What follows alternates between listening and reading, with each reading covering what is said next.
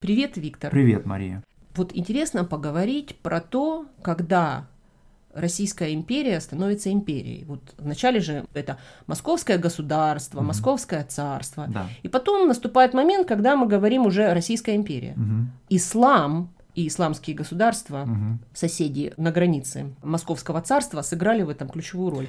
Я предлагаю поговорить про ислам.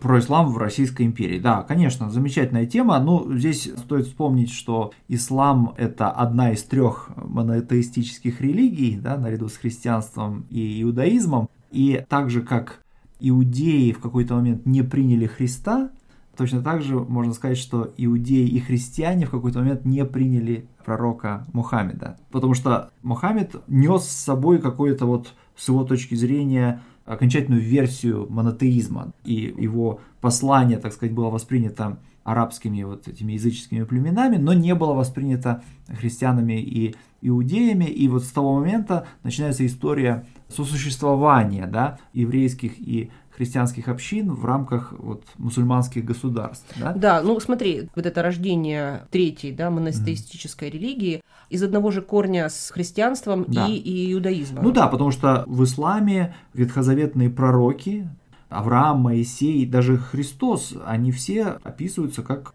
пророки, которым, к которым относятся с почтением, да, и просто вот э, мусульмане исходят из того, что вот Мухаммед это окончательный, так сказать, пророк, Мгм. да, вот. Конечно, так сказать, история раннего ислама это история завоевания арабскими племенами вот, соседних, так сказать, народов, и, конечно, языком Корана, э, да, Писания ислама священного, так сказать, является арабский, да, но в какой-то момент они завоевывают страны, говорящие на других языках. Первой такой крупной страной является Иран, конечно, да, Мгм. и Иран становится мусульманской страной, но ираноязычной, да, то есть не арабоязычной, да. Ну вот, а в России же ислам исповедуется тюркскими народами. Да, после завоевания Ирана арабские халифы стали завоевывать вот то, что называется Средней Азией, которая по преимуществу населена была тюркоязычными народами. И вот с того момента начинается история вот тюркоязычного ислама, то есть арабский продолжает оставаться языком Корана, но, естественно, это не язык, на котором говорит масса населения. Да, именно ислам, который в России, это тюркоязычный ислам. То есть, Да. точнее, это ислам тюркоязычных народов. Да, Вот это столкновение Московского царства Мгм. в XVI веке да, с двумя мусульманскими ханствами. Да. Первое это Казань Да. или Казанское ханство. И, в принципе, они так даже немножко похожи. Мгм. Но Московское царство оказалось сильнее, более активное, Мгм. ну, политической воли чуть-чуть больше было. да, И завоевывает своего соседа. Интересно, что первоначально, да, отношение православия и православных патриархов, да. К мусульманскому населению. Давайте обращать, давайте, значит, заниматься миссионерством. Но политика и такой прагматизм все-таки победил, и эта политика и сохранила, да, вот мусульманство Мгм. в рамках этого московского государства. И вот этот момент, да, когда Казанское царство Мгм. входит в состав Москвы, это и есть начало Российской империи. Империя это что такое? Империя это государство, которое завоевывает Мгм. близлежащие народы, там какие-то, значит, более слабые государства. То есть империя по определению должна все время расширяться. Да, но при этом, завоевывая их, она их не превращает в самих себя. Да? В рамках империй завоеванные народы сохраняют какую-то степень автономии, культурной, языковой, религиозной инаковости. Да? И в этом смысле можно сказать, что действительно история, ранняя история Российской империи противоположна истории, ранней истории арабского халифата, потому что там мусульмане завоевывали христиан и евреев, но при этом позволяли, так сказать, им продолжать исповедовать свою религию. А здесь происходит завоевание уже христианским народом, завоевание значит, каких-то мусульманских государств, и вот эти мусульманские народы, они сохраняют свою религию впоследствии уже в составе христианского по преимуществу, но тем не менее имперского государства. Смотри, ну и вот этот момент, когда Москва завоевывает Казань, это момент, когда пластинка переворачивается. Ну да. Дело в том, что до этого ситуация была, в общем-то, обратная, поскольку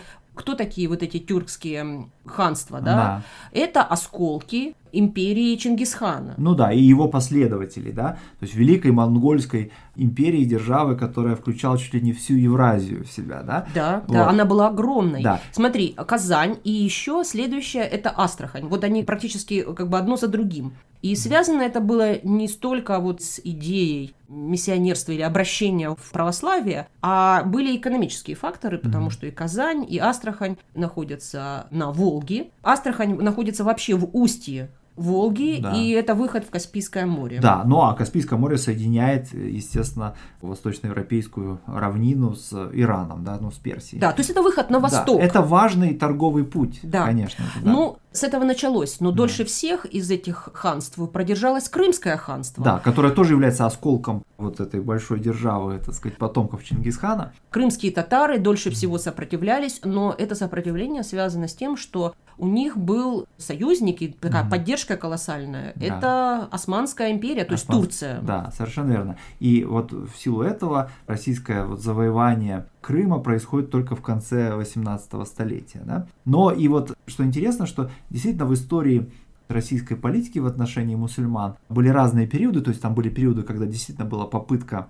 обратить православие, но надо сказать, что были не менее продолжительные периоды ну, либеральной, что ли, политики, да, вот в частности при Екатерине II вот эти попытки обратить татар в православие прекращаются, и либерализм продолжается ну, до середины 19 века. Ты знаешь, я бы даже сказала, что было только несколько периодов, когда были mm-hmm. такие активные попытки обратить мусульман в православие. В основном это был период э, сосуществования, какого-то прагматизма. И, как правило, эта попытка обратить мусульман в христианство, она была связана не с конкретно мусульманами, она была связана с какой-то общей российской проблемой. Например, с Петром Первым, когда Петр Первый пытался все универсализировать и все сделать примерно одинаковым. То есть ему да. казалось, что таким образом он лучше соберет империю. Да. Но эти попытки достаточно быстро да, закончились. Да. И опять Россия, Москва впоследствии дальше уже Санкт-Петербург, они возвращались к этой mm-hmm. политике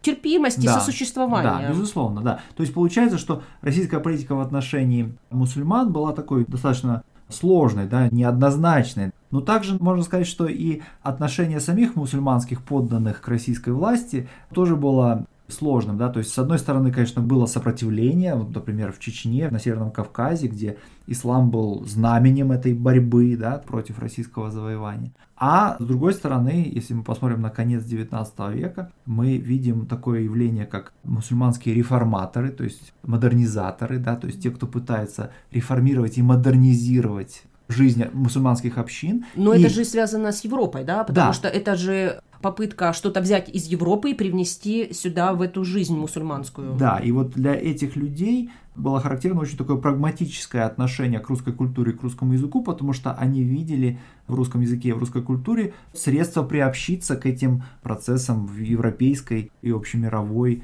культурной жизни, да. А вот есть пример, что у русского писателя, да. известного Ивана Тургенева, да. был секретарь, мусульманин. Он был крымским татарином, его звали Измаил Бей Гаспринский, и он, поскольку он был секретарем Тургенева, он приобщался к той самой русской и европейской культурной жизни, потому что Тургенев значительную часть времени проводил в Париже, в Европе. И вот этот Гаспринский, он является ключевой фигурой вот во всем этом явлении мусульманского реформаторства, модернизма такого, модернизации такой, да, вот в конце 19 века. Ты имеешь в виду пантюркизм? Он действительно стал некой предтечей пантюркизма, и надо сказать, что уже, конечно же, после смерти самого Тургенева, через несколько десятилетий, к концу своей жизни, Гаспринский эмигрировал из Российской империи в Османскую империю и там умер, но он действительно воспринимается как вот такая предтеча не только мусульманского реформаторства, но и вот такой идеологии пантюркизма, которая в какой-то момент стала